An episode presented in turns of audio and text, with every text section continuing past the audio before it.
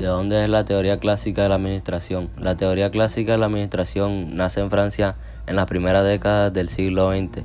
Su principal exponente es el ingeniero de minas Henry Fayol.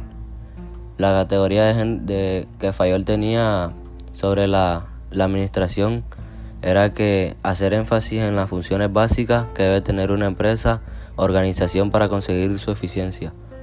En su libro que salió en 1916 expone un enfoque sintético y universal de las empresas, tratando temas como la concesión anatómica y estructural de una organización. Henry Fayol fue uno de los grandes contribuyentes al enfoque clásico de la administración general y administración industrial. Su principal aportación fue escribir sobre problemas no estudiados por Taylor. Fayol lo hacía a nivel de dirección e hizo grandes contribuciones a nivel administrativo, como Administración Industrial y General, donde describe su filosofía y propuestas. ¿En qué consiste su teoría? Fayol destacaba que toda organización debe cumplir con una serie de funciones básicas que son las siguientes. Funciones técnicas, funciones comerciales, funciones financieras, funciones de seguridad, funciones contables, funciones administrativas, las teorías de Fayol. La primera teoría de Fayol fue la división del trabajo. Cada empleado tenía una habilidad distinta y un punto fuerte que hay que explotar. En función de la experiencia de cada uno, pueden considerarse especialistas en algo, incluso generalistas. Si hay cierta especialización en un ámbito, esta aumentaba la eficiencia y la productividad, ya que hay mayor precisión en cada tarea que se realiza. Este principio es aplicable a todos los trabajadores y mandos de la empresa.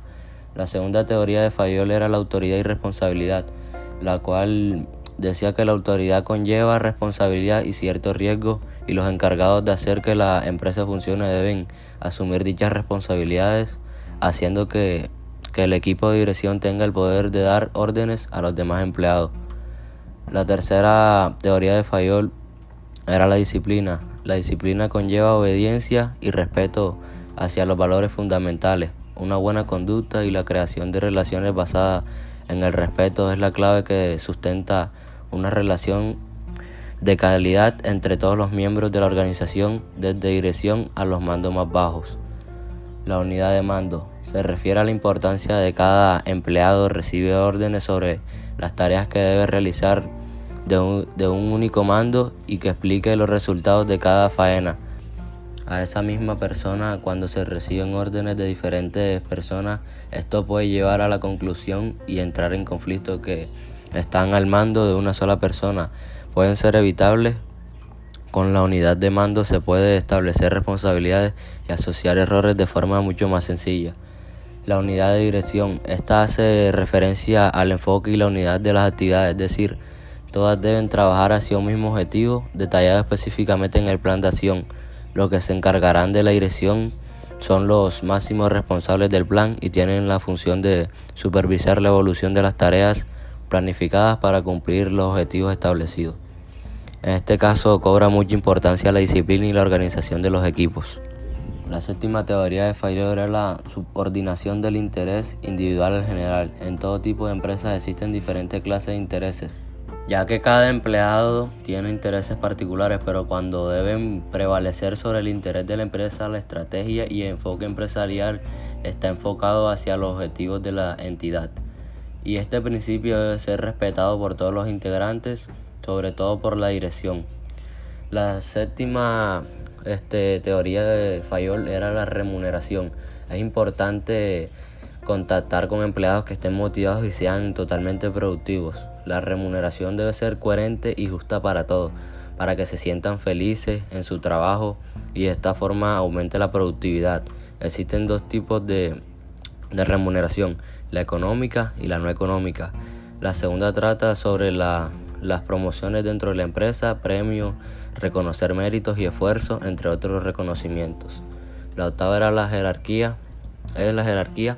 Fayol exige un respeto máximo a los mandos a los mandos más altos, estableciendo así una línea muy clara de autoridad y jerarquía en la organización, pasando por todos los niveles de esta. Resalta que debe haber un, un organigrama bien definido donde se estipule el nivel en el cual se encuentra cada persona para poder reportar información a la persona adecuada en todo momento y así evitar errores de comunicación innecesarios. La centralización. La autoridad a la hora de tomar decisiones debe estar repartida de forma equilibrada y coherente, sobre todo en empresas grandes con mayor volumen de negocio y personal. Para ello, Fayol propone la centralización que implica una cierta concentración de autoridad en manos de la parte más elevada de la jerarquía pero sin duda en algunos casos dicha autoridad debe delegarse y siguiendo la estructura de cada entidad. Para un correcto funcionamiento hay que mantener la autoridad en manos de, los niveles de la jerarquía pertinentes. La décima era, es la orden. Cada empleado debe tener los medios y recursos necesarios para poder desarrollar de forma adecuada las funciones que se le han asignado. Además, cada uno debe ocupar el sitio de trabajo que sea más adecuado según sus puntos fuertes y capacidades y sobre todo en cada momento hay que mantener el orden a todos los niveles para poder garantizar un ambiente de trabajo óptimo y de buenas condiciones. El 11 es la equidad que remarca que los trabajadores deben ser tratados en todo momento con equidad, amabilidad y por igual independientemente de su función o procedencia cada uno debe estar en el sitio más correcto para él. Para poder ofrecer el máximo rendimiento y contribuir a una mejora de resultados, todos merecen ser tratados de forma justa e imparcial, sean o no subordinarios. La 12. Estabilidad. Este principio fundamental hace referencia a la importancia de la estabilidad del personal, es decir, de la especialización Remarca que en una elevada rotación puede perjudicar un correcto funcionamiento de las áreas y reducir de forma notaria la seguridad que sienta la persona en el lugar de trabajo. La 13. Iniciativa incentiva de forma clara la importancia de la iniciativa de cada trabajador para realizar tareas, es decir, la flexibilidad y libertad para poder aportar valor en su puesto de trabajo.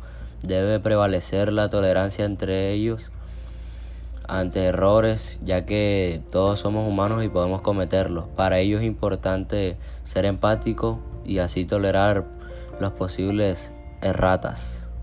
Espíritu de cuerpo. En este caso se promueve el trabajo en equipo, esencial para que haya colaboración y participación en todos los aspectos y además es vital para la unidad entre ellos todos los miembros de la empresa. De esta forma se contribuye a un buen desarrollo de la cultura empresarial y favorece en cierta medida a la confianza que puedan tener unos con otros.